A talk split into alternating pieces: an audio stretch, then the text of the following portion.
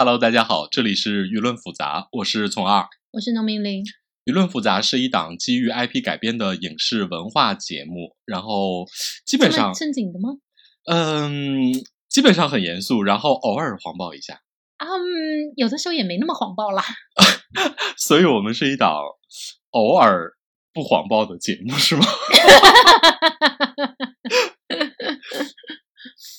好了，请大家年满十八周岁再收听。如果不满十八周岁的话，我们也不退票哟。嗯。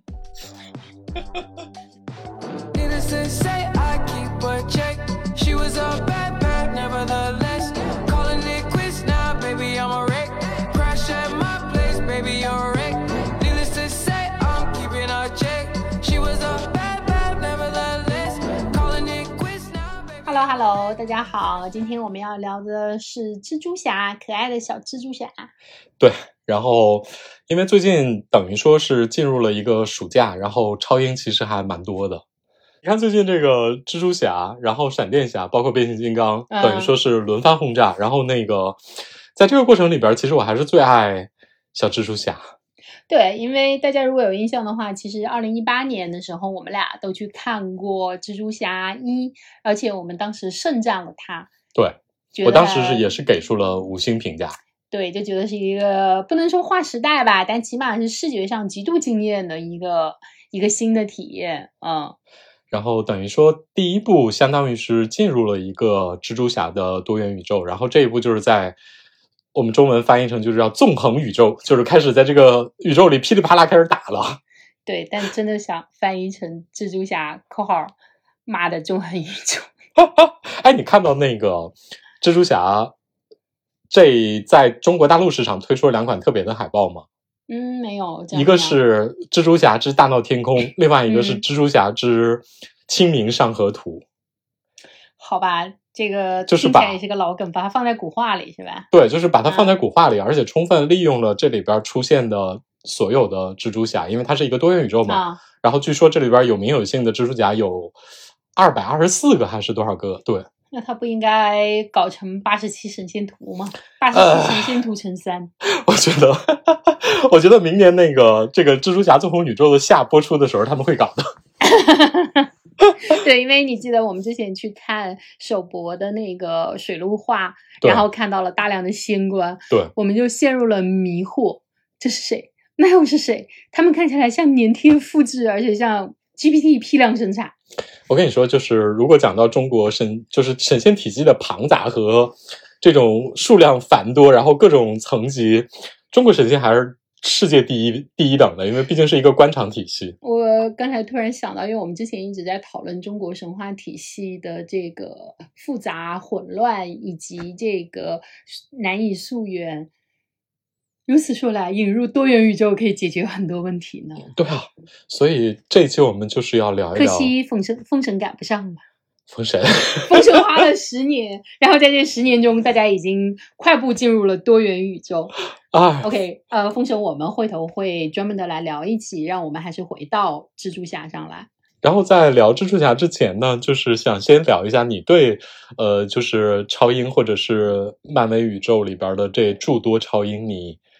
你最有兴趣的是哪位啊？你的超英是仅指漫威还是包括 DC？包括当然包括 DC 啊，包括 DC 那没有什么好说的，那肯定是老爷蝙蝠侠呀！啊，又来了。顺便一提，六幺八我还专门买了一件蝙蝠侠陈超人的 T 恤，是 CP T 恤哦。哎，这种是叫痛衣吗？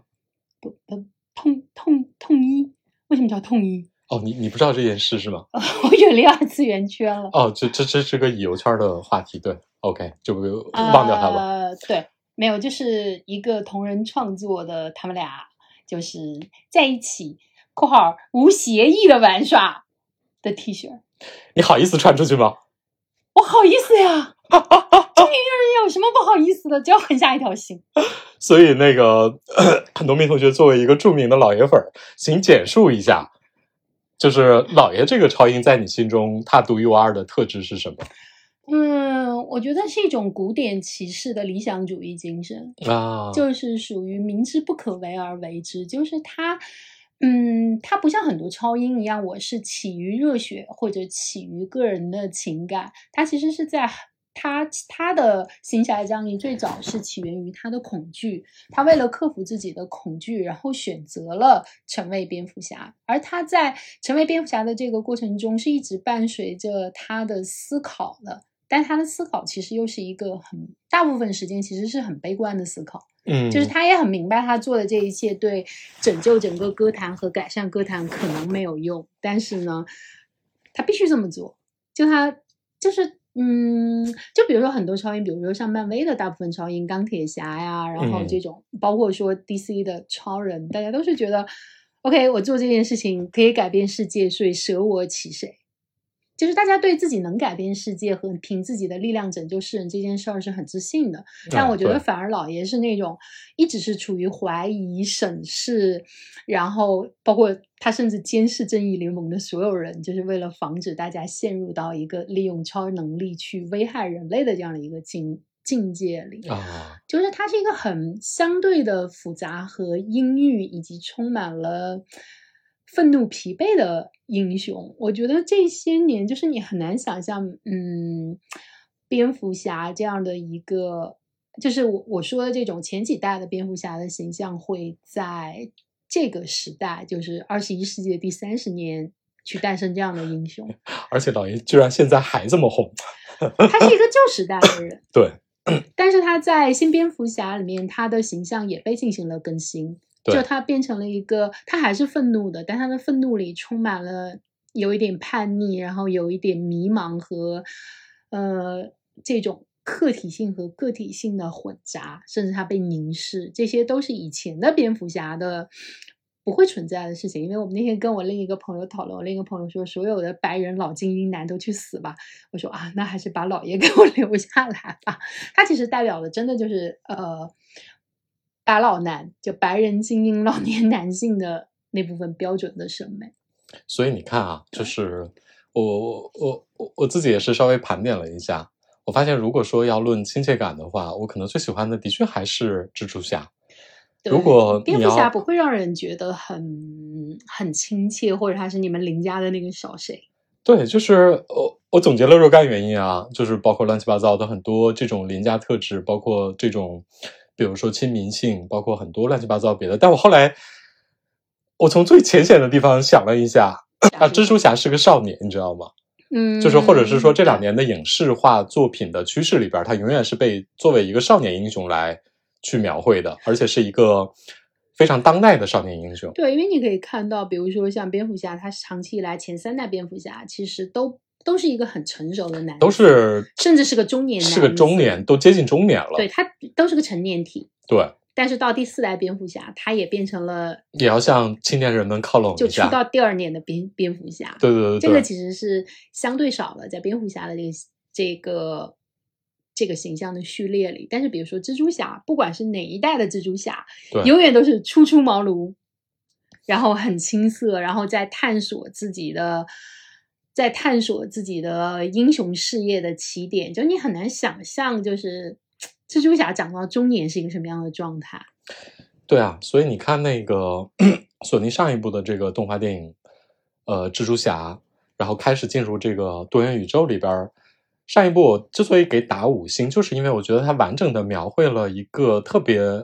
流畅的少年从自己。懵懂到意识到我的一点责任，到充满了乐观和喜剧精神的成长的过程，它是一个特别完整的英雄的起始的出发点。就是这时候是一个朝气蓬勃的，是一个不带有任何像老爷那种各种臣服的包袱和对世界的绝望。你知道，他是一个少年人的阳光向上的东西，同时又特别当下。的那种各种娱乐精神也都能够无缝衔接进去的那种感受。对，老爷就非常让中年人共情。对，醒醒吧，不要老沉溺在中老年的世界里。对，所以所以其实你会发现，大家并没有想很想知道中年人的心酸，哪怕是一个我的超能力就是超有钱的亿万富翁的中年心酸，大家也没有那么想知道。对啊，你看这新一新一新一代的这 个蜘蛛侠已经从。你刚才说的那个老白人男性彻底摆脱出来了，嗯，然后包括里面还有女蜘蛛侠，对，而且女蜘蛛侠提高到了一个非常重要的位置，对，然后包括在多元宇宙里展示出来的各种呃种族、皮肤、性别，甚至说、呃、非人类的蜘蛛侠，就是都非常非常的多。然后这一部呃，我们看了之后，你打了几星？啊，我能打两星半吗？那以五以五星为基准是吗？对哦对，OK OK OK，、嗯，然后你对他很严苛呀？你知道人家现在是什么水准吗？什么水准？蜘蛛侠在 IMDB 上的评分，这一部上一部是八点六，然后这一部评分最早打出来分的时候是九点一，然后现在稳定维持在九点零，是所有的超英电影里第一名，你知道吗？啊，他已经超越了黑暗骑士吗？是的，哇哦！就是就就像你说的，青少年开始主动投票了，你知道吗？哎，青青少年的这个投票能力好强啊！你知道中老年人看了之后，不管觉得好不好，都说：“哎呀，就这么着吧。”他不会去投票的，不会去打分的。就没有说要为我爱的哥哥冲一冲。对。然后我我我看完之后，虽然说我对其中某一些部分非常不感冒，但是整体上我我被他深深的娱乐了。然后呢，你喜欢他什么地方啊？就是花上、好看，然后视觉轰炸这些所有的，我都觉得非常让我满足。就是它完美的满足了我进电影院看一个超英大片，然后其实不用那么费脑子，但是给我视觉和整体的呃娱乐享受都还不错。看着我的眼睛，诚实的告诉我，你说这些不是为了装年轻吧？当然不是啊，这个主这个角有一颗不服老的心呢。这个我们在后面可以再展开聊一下，就是我们的平时的，比如说一些观看习惯可能不同，嗯导致了这样的一个结果。然后呢，我们可以先来聊一下说，呃，这里边我们觉得特别无聊的几个部分，甚至我们觉得说，如果那么多人把它视作神作，我们也挺怀疑的几个部分，就是因为其实我觉得它主题有点儿挺无聊的。他这主题啊，还不如 GPT 写的呢。对啊，对啊，我我我我看完的第一时间，我不就跟你分享吗？这特别像一个 Chat GPT 写出来的剧本，对，就是按照一个设定好的几个特别永恒的主题，然后呢，我再给你开几个脑洞，然后这个剧本就完成了。对，因为它其实会，我们要把它和去年的《瞬息全宇宙》做一个对比嘛。嗯因为他们在很多视效和包括如何去平衡视觉和故事方面都有很多的强对比性，但是有一点，《瞬息全宇宙》虽然谈论的也是一些很永恒的话题，比如说这种亲子的代际关系啊，然后包括是否要。尊重对方，然后成为你自己啊，这样的永恒的关系。但他选择的切入的视角是一个很新鲜的视角，就是一个亚裔的中年女性，一个妈妈。因为这个人平时在大家的眼里，或者说在文化叙事、娱乐叙事里，其实都是隐形的，或者他们出现的时候就是一个不怎么讨人喜欢的配角。对，但是他在瞬息元元，他在瞬息全宇宙里，他成为了一个完整的个体。我觉得这是让他令人印象深刻，包括后期能得到嗯非常好的评价和奖项的一个很重要的原因。但是我觉得《蜘蛛侠二》里面我没有看到贡献这样新的视角，就不管他挑了这样的一个嗯有色人种的少年蜘蛛侠，还是说他挑了一个蜘蛛女，我觉得他们谈论的事情和他们关心的视角没有什么。你说哦，原来有一批人是这么想的，他没有任何这样新奇的东西。他没有新鲜感，嗯，尤其是他所谓的一点儿新鲜感，就比如说一个特别当下的和呃那种新的肤色或者说新的性别带来的刺激感，我觉得已经在一里边儿消耗光了。二里边儿其实，比如说那个迈尔斯新一代的这个这个深皮肤的这样的一个蜘蛛侠，当他念那个 就那个台词，就是每个人都在告诉我说我的故事应该是如何来发展，不，我最终要做我自己的事情。这个是没有任何新鲜的地方，就是你听到了之后就觉得哦，GPT 写的就是这句话，你觉得它放在任何超英片里，除都了都非常除了蝙蝠侠，你放在任何超英片里，我觉得它都是成立的。嗯。嗯，我觉得这是简直是一个就陈是词滥调。陈词滥调，就是就是把一个英雄放在一个类似于家庭这样的一个背景里边去讨论，然后呢，同时把你的英雄作为一个比如说别人都在反对你，然后你在不停的质问我自己是谁，我自己的能力和责任在哪里的时候，其实是一个特别惯常见的主题，甚至说这新一部也没有玩出任何新鲜的花样。他没有给这个英雄设置任何新的困境，包括后来的这个所谓的在这一部里边设置的这个救一个人还是救整个世界的这样的一个电车难题，也就是小蜘蛛侠所面临的：说我在这个蜘蛛侠的多元宇宙里边，我是不是要拯救我爸还是我爹，然后拯救警长，来导致整个多元宇宙的这个织网最终崩溃？就是。这一部电影其实是留了一个悬念，这也很少见啊。就是把蜘蛛侠两个多小时，然后啊，你看到片尾的时候啊，原来这是上，明年才能看到下，而且是这么一个毫不复杂的故事。对，他还花了两个多小时，然后你还有一些谜题没有解解答。因为好莱坞的剧本其实在页数方面是有着非常严格的对控制的，但我特别怀疑这个的剧本可能远比它这个时长要薄很多。一般来说，应该是。呃，一分钟的戏是一页嘛，但是我严格的怀疑它这个的剧本的页数远比它应有的是应有的厚度薄很多。我觉得其实是在整个多元宇宙的开拓和嗯，就是这方面花了很多时间。另外一方面，我也觉得它效率其实很低。就是我们看这个电影的时候，你会发现说，男蜘蛛侠和女蜘蛛侠其实他们面临的问题都差不多。但是这两条线其实是没有放在一起去互相它分别的搅在一起，不停的单个英雄去讲说我们面临的家庭，我我我我要不要出柜？对，但但我认为他把大量的时间，其实他是把视效作为内容填充进去了。但其实你没发现吗？他花在家庭和我要不要向我家庭袒露我真正的英雄身份？对。我们简称把它简称为出柜问题啊。嗯，两个两个人都花了很长时间。对，在这整个两个多小时的整个电影时长里边，其实是特别浪费的。我看到后来，就是我看到就是天台那场戏的时候，我已经有点不耐烦了，你知道吗？对，而且你不觉得他两边的这个出柜经历既不能形成对照组，也不能形成互文吗？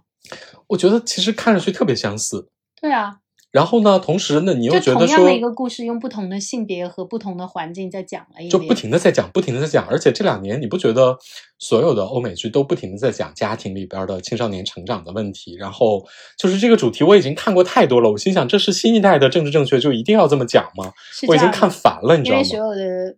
青少年都会觉得我的父母不理解我。对我，我我知道这就是一个永恒的，而且永远有效的这样的一个主题，但是采用这么啰嗦和耗费了这么多时长去讲，而且我觉得信息交代的密度和效率也都很低。嗯，对啊，但是很显然观众并没有什么不满意，是因为观众其实要的不是剧情，这很简单，大家要的不是剧情，就大家更就是观众最需要得到的东西。就是这种视觉的炸裂，大家是，就是平时如果说是百分百的话，这次他们得到了百分之两百。我觉得大家不再需要剧情有多强，甚至你中间有断线的，我觉得观众可以靠自己脑补把它连上，大家不在乎。所以我觉得，如果蜘蛛侠还按这个路子走下去的话，至少明年内部的话，我觉得在这方面只要有一个大家，比如说能够最终留下特别深刻印象的感情点。我觉得就足够了，不要再给我整这些，反复给我讲我我到底要不要出柜，然后出柜了之后我爸妈会怎么看我，然后那个呃同学会怎么看我，然后巴拉巴拉之后就就就太压力太大。但 你不觉得就扯开一笔讲，你不觉得大家要出柜我是个英雄，比出柜我是一个性少数要难多了吗？对，我就想有什么了不起的？就是如果比如说这两个人跟自己的同学或者家长说，哦，我是一个 LGBT，可能家长或者同学马上就会出于政治正确说，很好，保持住你自己，尊重你自己。但是反而你觉得你你是一个英雄，你要出去行侠仗义，你会觉得各种羞愧，各种不好意思，各种无法平衡，就觉得我我羞于启齿，就有点让我想到早年间的那个。笑话，就是那个上海爸爸跟他女儿说：“哦，你是拉拉呀？嗯，没有关系，爸爸尊重你。”然后说什么？你找了一个外地人女朋友？哎呀，我跟你说，这个绝对不行的呀！所以你看，在这里边，就是面对袒露我自己的英雄身份，反而是比如说，你看小蜘蛛侠迈尔斯跟同学是特别坦然。他有一个死党，已经完全适应了。他是一个超英，而且看超英跟看宿舍里抠脚的同学没有任何区别，还跟他讨价还价，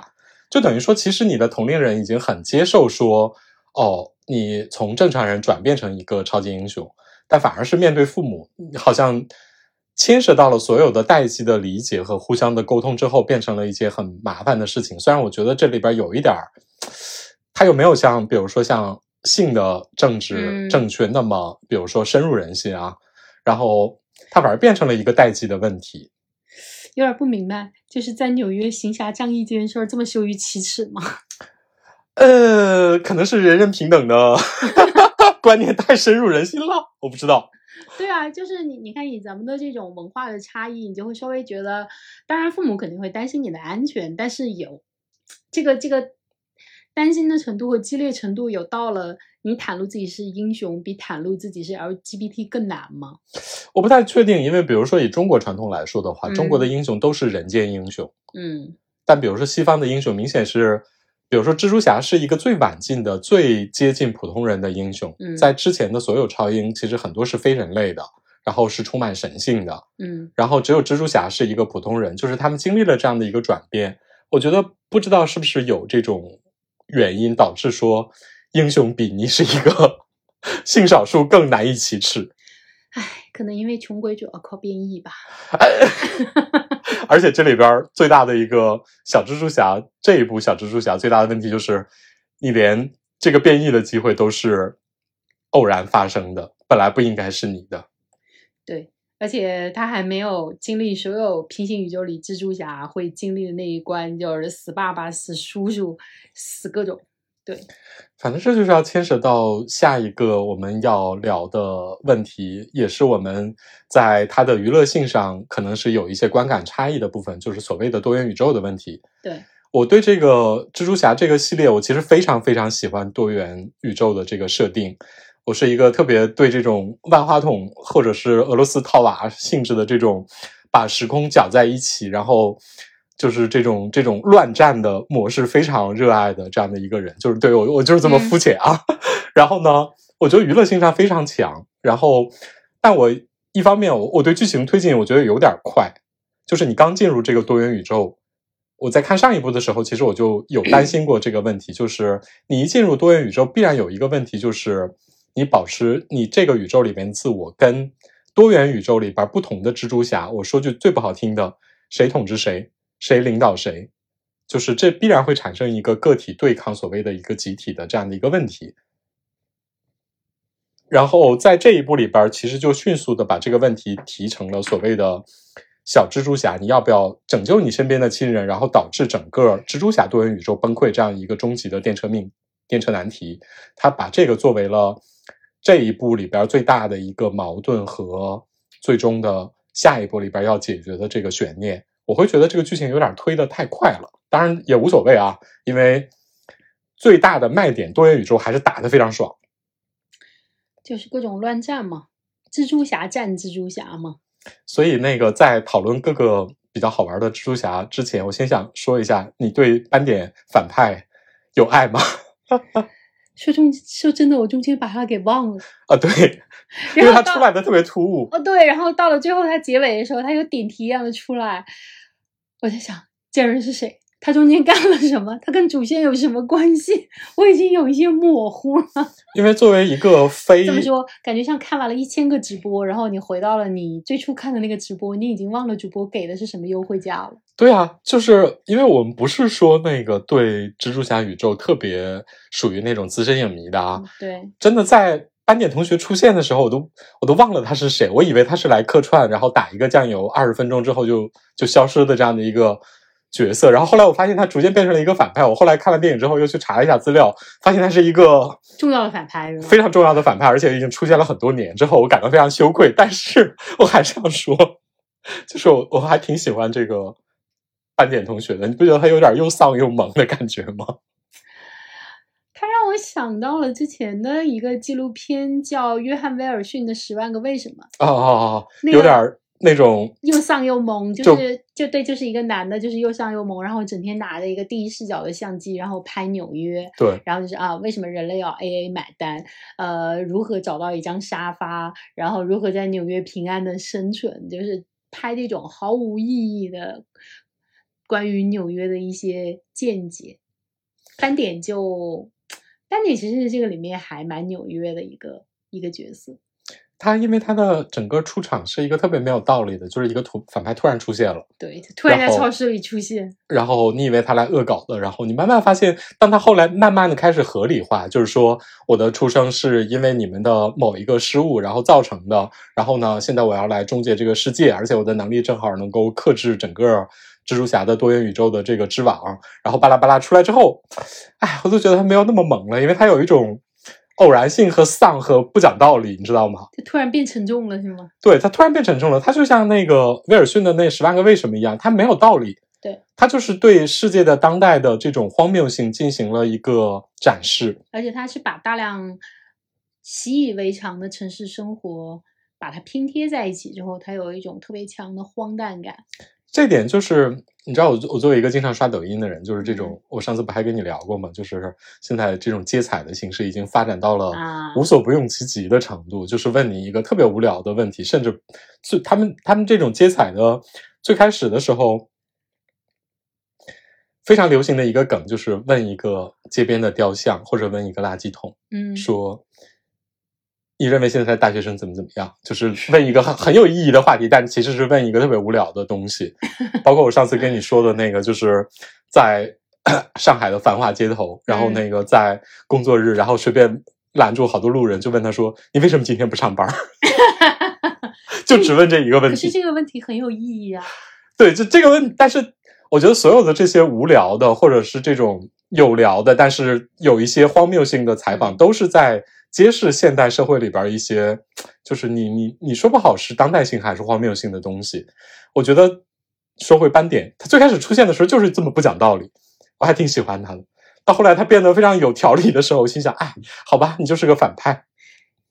你又变成了一个兢兢业业上进的反派，是？是的，就是因为我被你们因为各种特别有条理的原因偶然制造出来了，所以我也有理由来毁灭这个世界。我不喜欢这样，我只喜欢那种我就是这么横冲直撞，然后我特别兴高采烈的，无意间啊，原来我要毁灭你这个世界啊，无所谓，Who care？那不是小丑吗？对呀、就老爷的宿敌小丑吗？。对啊、但比如说超人的宿敌 Lex。就不是这个路子啊，对啊家就是一套非常有自己的、非常有条理啊，对，然后非常有自己的施政纲领，非常有自己统治世界的一整套计划的。对啊小丑没有的，小丑小丑不一不是一个计划狂，他没有一张 to do list。所以你看，这个剧本还是一个 GPT 编出来的，就是它 必须有一个非常强大的逻辑，然后来告诉你因为什么。哪怕你当时看的有点懵逼，你回去一理，哦，原来这么这么这么这么样啊！就是它是一个非常符合条理和一般经验的毁灭世界的逻辑。而且我觉得他他在这个往前走的时候，也许他已经考虑到了，很多人也无非就是回去之后会再去看解说和再去看各种彩蛋的梳理，所以他有可能在这个里面，嗯，他为了完成他最重要的视觉目标，故事上的一些 bug 或者是一些模糊的地方，他其实是不管了，就是一路往前狂奔的一个状态。我觉得它就是有点像我们之前聊过的桌面电影，就是别人对它的解读其实是这个电影特别重要的一个部分。是的，嗯所以我我我就说你之前在什么亲情啊、出柜啊，嗯然后那上面稍微有点浪费时间，就是它那那几部分是唯一阻碍我横冲直撞的往前走，就是在多元宇宙里漫游的那个停顿。但说实话，那是我在全程唯一看的我稍微觉得舒服一点的时间。这就要讲到了这个多元宇宙的这个狂轰滥炸的视觉轰轰轰炸。对，你知道，因为我那天去看的时候，是我下班以后去看的。嗯我本来只是一个正常的下班的社畜，然后看完了这个《蜘蛛侠二》，我觉得我是一个加了三天班的社畜。中老年人体力堪忧啊！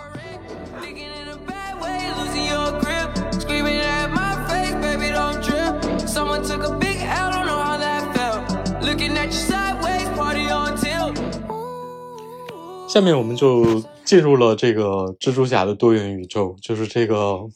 这叫什么全全蜘蛛侠乱战的时代是吗？哎呦，看的，我觉得豆瓣上有一个评论，是我看完蜘蛛侠出来才看到，我觉得我挺认同他的，觉得它真的是一个两个半小时的光污染。它它其实 优点是它不同的宇宙的画风是完全不一样的对，但是在做切换的时候，其实像你这种中老年人应该跟不上吧？我真的跟不上了。我 我之所以觉得特别累，是我觉得我看了两个小两个半小时的直播，或者是两个半小时的抖音，一刻不停的在刷和切换，就是它极大的阻碍了我我的大脑的内存，特别抢占。因为我看完之后跟我们的另一个朋友聊，然后他跟我一样的感觉，然后我跟他对了一下，他当天是加完了班去看的，而且在看完了蜘蛛侠之后，马上就去开另外一个会了，就是半夜十二点的时候的会。所以我冒昧的问一下，你们俩应该都不刷抖音吧？他应该处于工作刷的稍微多一点儿，我是手机里没有抖音。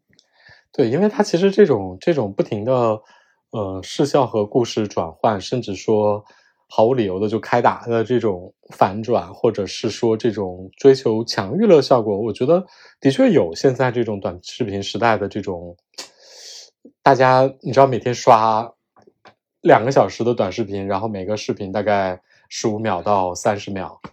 其实是一个年轻人的娱乐方式。我觉得就感觉看下来，觉得看短视看不看短视频这件事情，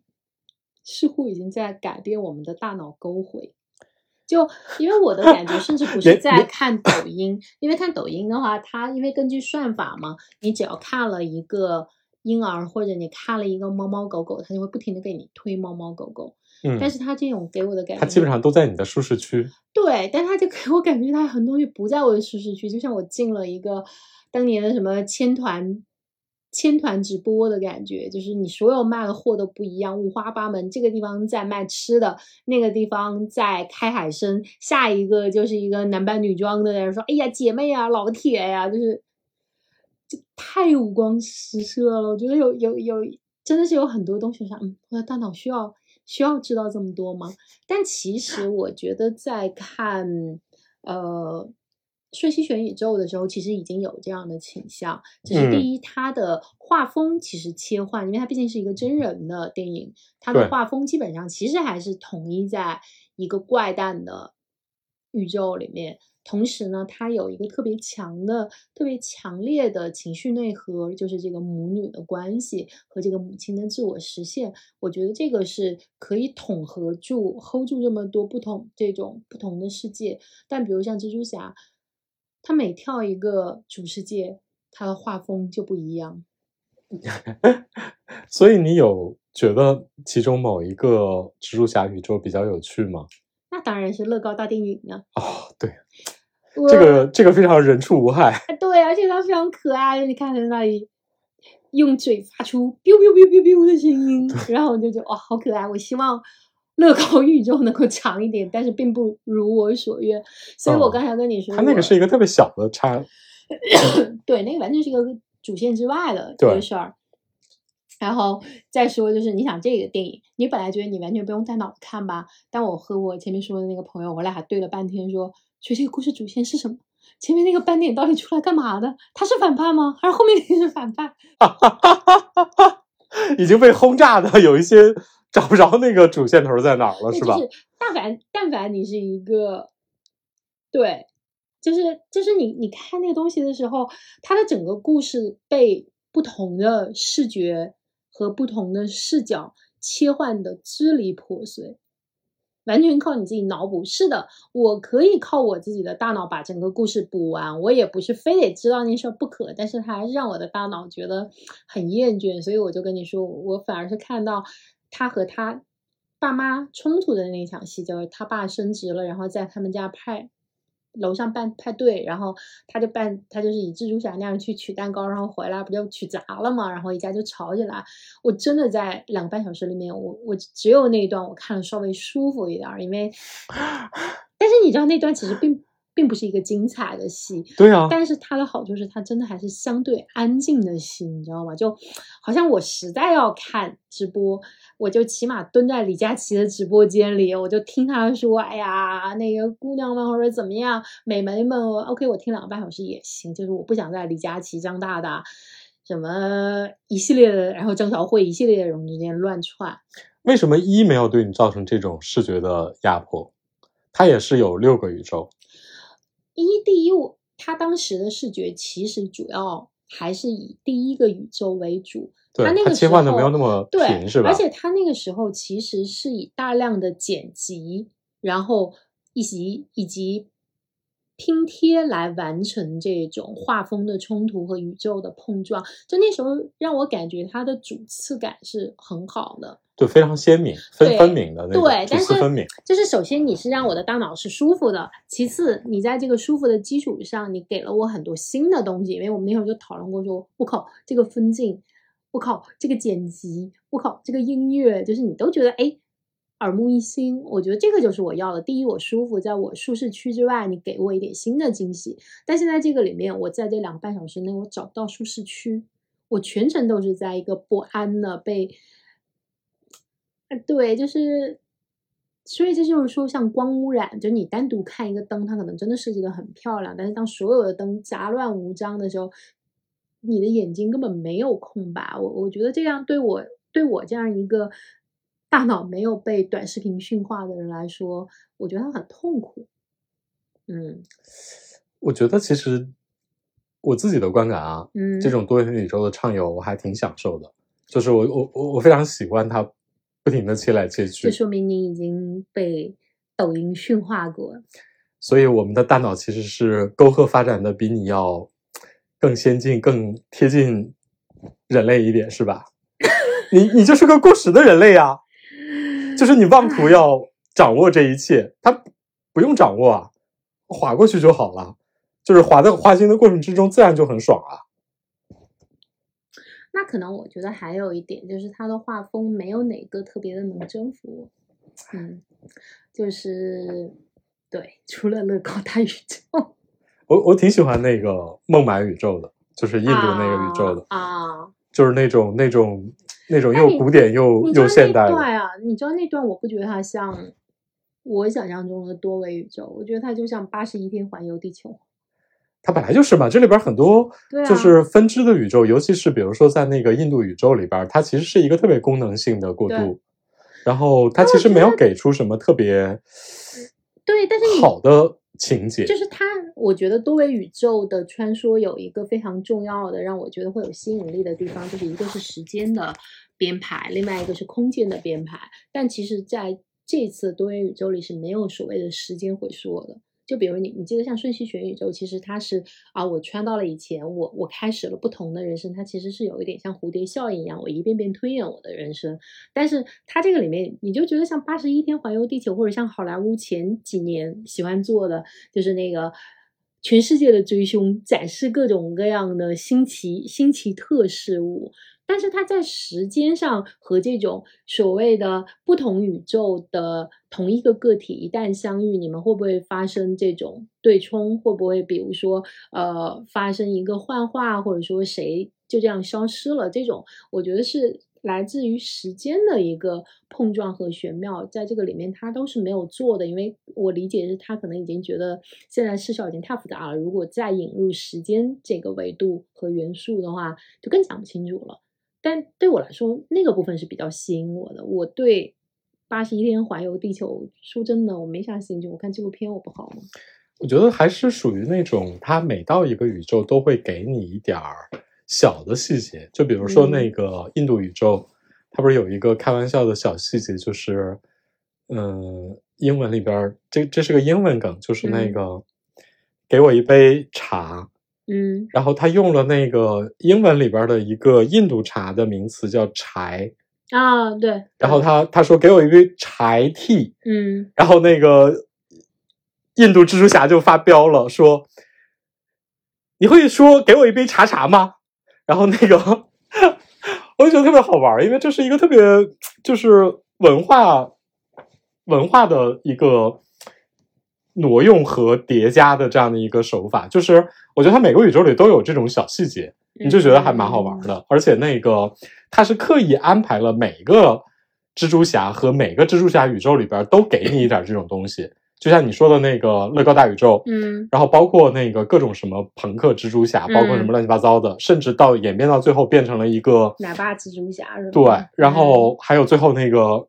两百四十多个蜘蛛侠，然后追嗯同一个蜘蛛侠的那个追逐大战，嗯就是你可能没有接触到那么多的，比如说那个每个宇宙里你能都能得到一个特别有意义或者是有情节的这样的一个推进，但是展示本身我觉得是有意义的。对，这涉及到我们前面说的，就是我认为它的剧本儿实际上写出来应该比传统的两个半小时要短，就是因为嗯我觉得它大量的情节是用这种视觉的奇观、视觉的这种特效去拉伸的。就比如说一段儿像我们的以前的武侠戏，你一段十分钟的打斗，你不可能说这十分钟你写在剧本儿里啊，对，就你可能就写一段打斗，然后剩下就是交给动作设计去设计了。我觉得它这个里面有大量的这样的空白，就是他用视觉的奇观去替代了情节，他们那个情节的一个部分。他那个蜘蛛侠大追逐的那个场面，嗯应该是他们一开始做剧本的时候就设定好的，所以说这个整个的画面的完成，就是嗯你要填充每一个蜘蛛侠嘛，你要从蜘蛛侠历史里边找出各种嗯各个版本的，然后决定各个画风的。据说那场戏做了四年，就是贯穿了整个的影片的制作。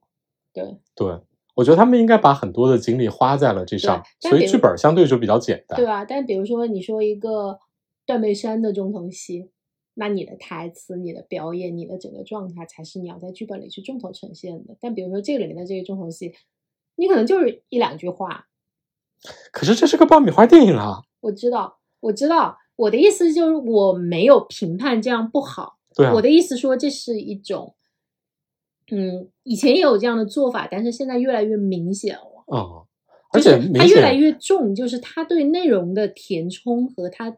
对内容的，就是对这个原始的文字故事的部分的分割，我觉得越来越强。我觉得这种趋势就在于说你大家要反转嘛，大脑需要刺激嘛。一个是你要有充分的，不管是说情节上的、嗯还是视觉上的刺激；另外一个，我也觉得说在超超英之路上，你能够翻出来的，或者是说你能够提供一个比较长久有效，然后同时又娱乐性够强的形式，其实不多。对，而且蜘蛛侠很适合这么做，对，因为别的超英你没有那么多的版本，未必有那么多的版本。哎，真的，我我之前不知道蜘蛛侠为什么有这么多版本，每一个都有来历，啊太可怕了吧？对，就是就是，老李到底花了多少？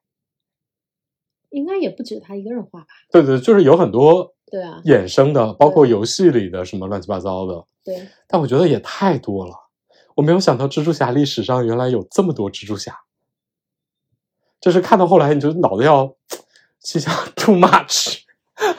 反正我倒是挺同情蜘蛛侠的爸爸、叔叔，甭管是谁，就是那个永远要死在他的面前跟他说“力量越大，责任越大”的那个人，在各种不同的宇宙死了多少遍呀、我觉得如果他前面有更多的篇幅去提到别的宇宙的蜘蛛侠，分享他们重要的人是怎么死去，就是在这个部分花更多的力气去塑造他和那个情感的话，可能我会更带入这个那个叫迈尔斯是吧？迈尔斯，我会更带入迈尔斯，就是说啊，我哪怕不拯救这个世界，我要保护我爸爸。我觉得也许我会在情感上更认同这个东西，但是，嗯，显然这个电影的重点没有放在以情动人和让你从这个人物的情感和动机上去感动上，至少他他没有花特别大的力气。我觉得他最核心的那个情感矛盾，或者说情感的核心，嗯它转换了。一开始你就觉得这是一个身份认同的故事。对，我要不要出柜？因为我出就是我我袒露我自己的身份，其实嗯是有一连一一连串的责任的嗯和那个包括感情，包括各种事故，就是我要不要做。然后你看到后面呢，才发现，哎，突然转换成了，如果我要救救我的亲人的话，就可能毁灭这个世界。它完全是两个主题啊。对，而且这两个主题好像他出柜这件事儿就英雄出柜这件事儿就轻轻划过去了。到后来就没了呀。对，就跟斑点这个反派一样，对啊一，开始出来了，然后中间你以为斑点来搞笑的，对，然后没想到他他是认真来毁灭这个世界的。啊，对，然后我们就还讨论一下，嗯，斑点的那个洞怎么来的？我当时一度还觉得，哎，等会儿蜘蛛侠，蜘蛛侠各个蜘蛛侠连连接在一块儿，不是通过他们那个表和多元宇宙吗？为什么还要通过斑点的洞呢？然后你就唉，老年人的脑子一听在这件事儿上一塌糊涂。我觉得等元宇宙建立起来，你们会被淘汰的。没关系，把我放在那个缸里吧。我觉得总是需要一些缸中之脑来提供热量。哎呀，我可以感觉。我觉得这种多元宇宙的形式其实还是可以有很多的拓展的，就是感觉应用前景还是挺广的。嗯，至少目前看起来，这些垂垂老矣的超英们对，就是焕发一些新都可以焕发青春啊！对啊，你想中国传统老 IP，什么《西游记》，搞一搞多元宇宙，是不是？《白蛇传》搞一搞多元宇宙，真的，《白蛇传》你如果把它从宋到明清各个版本的白蛇聚集在一起，我觉得他们彼此之间彼此之间都认不出彼此。小青，各个宇宙里的小青，那才真认不出自己呢。对啊，就就白蛇之多元宇宙，虽然他其实已经试过了，但他的那个多元宇宙和中国传统、中国传说的演化其实没什么关系。嗯，就这种，你你要你要加起来的话，就是简直就是整个一个各种人妖神大乱斗，也蛮好玩的。对啊，完美完美解决了你这个体系问题。就是中国神话的各个朝代都根据自己的要求来把一些神怪经典人物进行演绎，所以天然造就了很多个版本，你知道吗？对，比如说我们去看那个呃水陆画的时候，就关于这个清源妙道真君究竟是对是不是二郎神，究竟是不是杨戬，你会发现这三个身份有的时候都不能统一。是的，尤其是他是不是杨戬这件事儿，是特别嗯晚近的才被认为二郎神是杨戬。对很长一段时间，二郎神和清源妙道真君都跟杨戬没什么关系。对，所以说那个杨戬老师也可以幻化出若干个版本来。哇，那杨戬也也真的很适合多元宇宙，好吗？对啊，然后那个，而且你知道早期的那个清源妙道真君是没有第三只眼的，对，就是这更能能扯出很多历史故事来因。为我们看的水陆画大部分是明清嘛，在对明代的水陆画上，它还没有三只眼呢。对啊，你想最早的最早的这个所谓的二郎，二郎是谁？二郎神，他最早是李冰他儿子，对，就更更是感觉有感觉二郎神的考证都有都都都有好几十口子人。对，这也是一个多元宇宙能够成立的一个条件。虽然我们没有各个版本的漫画，但是我们有历代历史传说。还有历代塑像，对，还有历代的画像呢。哦，但我觉得这么多个二郎神应该不太容易相处好吧？他们的脾气，不是你能想象一堂五百个孙悟空聚在一块儿吗？嗯，当年不就说过吗？如果有五百个你在同一个星球上出现，啊，我就只能把那个星球毁灭了，你你你当年不是说还留一个我吗？一个都不啊留吗？留一个地球上的吧。然后把那上面五百个我都突突掉是吗？对啊，还有原子弹，什么弹，砰砰砰，哦，好快乐！一想到那个画面，不要这样，万一缸中之脑，啊缸中之脑需要五百个我供能呢？你考虑一下这个后果呀。没事儿，我再复制一批存在冰箱里。哎呀，进入了胡胡说八道的领域。反正这种五百个自己的这种想象，就本身就很有趣。嗯，嗯尤其是这五百个自己，每个人都不太一样。嗯，蜘蛛侠至少是率先实现了这个幻梦，所以虽然他又吵又闹，然后也逻辑上也反正有点讲不清楚啊，但是我还是觉得非常热烈的欢迎他，所以光临你是肯定会去看下一部的是吗？绝对会看啊！而且我觉得相对来说，下一步集中要解决的问题就比较集中，嗯不会像这一步跳来跳去的。